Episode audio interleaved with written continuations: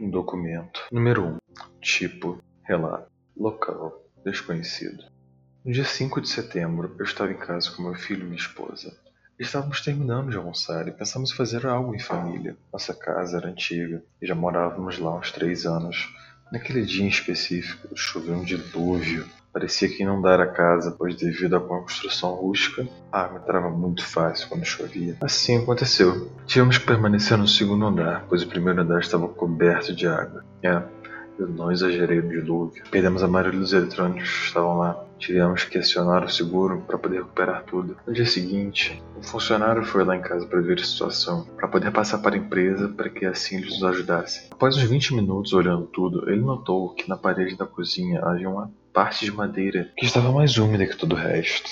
Essa parte formava um quadrado extremamente perfeito, com medidas de aproximadamente um metro de altura por um metro de largura. Isso era inusitado, pois não tínhamos percebido nada por ali antes, pois ficava exatamente atrás do fogão. O funcionário disse que ia reportar tudo para a empresa e foi embora. Como eu sou muito curioso, decidi pegar uma serra elétrica, daquelas pequenas mesmo, e abrir um buraco do tamanho desse quadrado. Minha família estava só observando. Para nosso espanto, havia um cofre dentro desse buraco.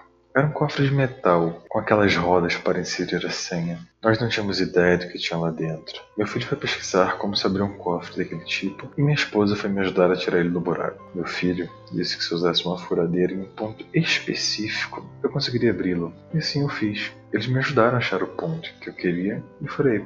Escutei um barulho, como se tivesse quebrado um copo de vidro. Bom, parece que deu certo.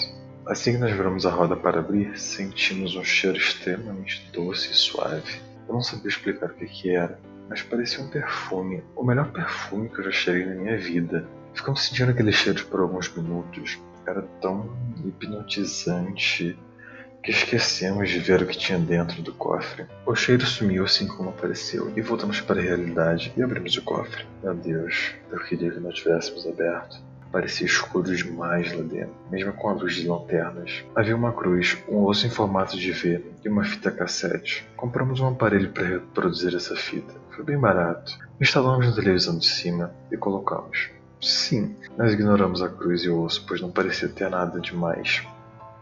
Quando começou a reproduzir, havia um homem em um quarto escuro.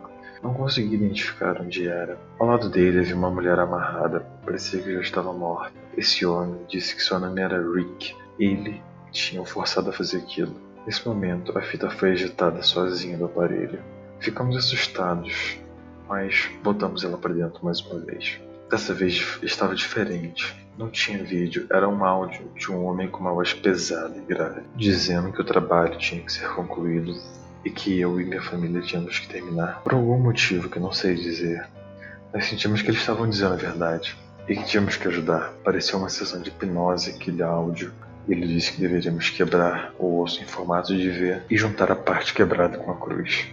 Assim fizemos, e quando juntamos com a cruz, voltamos a sentir aquele cheiro de perfume encantador. Depois eu acordei aqui na delegacia. Não sei mais nada o que aconteceu depois disso. Diagnóstico Segundo nosso legista, esse homem estava coberto de sangue que pertencia a sua esposa e seu filho. As peritos vasculharam a casa em busca dos corpos, do tal cofre. Eles não acharam nenhum deles. Ele não estava com nenhuma arma e não demonstrou nenhum sinal de agressividade. Em seu exame de sangue, não apontou nenhuma droga ou perfume que ele disse sentir. A única coisa que achamos que bate com a história foi a cruz, com o osso que ele disse.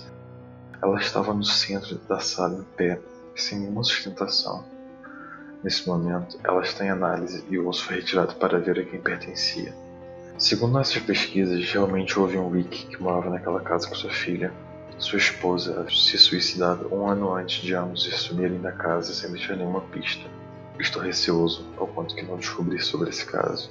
Mas agora parece que está tudo em paz, mesmo nessa confusão. Nota adicional.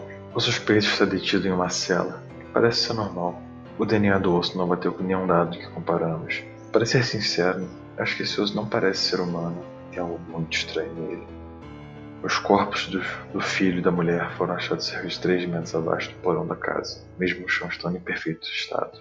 O estado de decomposição dos corpos estava muito avançada, mesmo se passando três semanas do ocorrido. Juntos a eles havia uma fita. Ainda vamos ver o conteúdo, mas o que nos preocupa é que quando desenterramos os corpos, Estava um cheiro doce, se fosse o melhor perfume que eu já tirei na vida. Ele tá me deixando com um pouco de sono. Muito sono mesmo. Escreva nesse documento antes que algo aconteça. Tem algo muito estranho.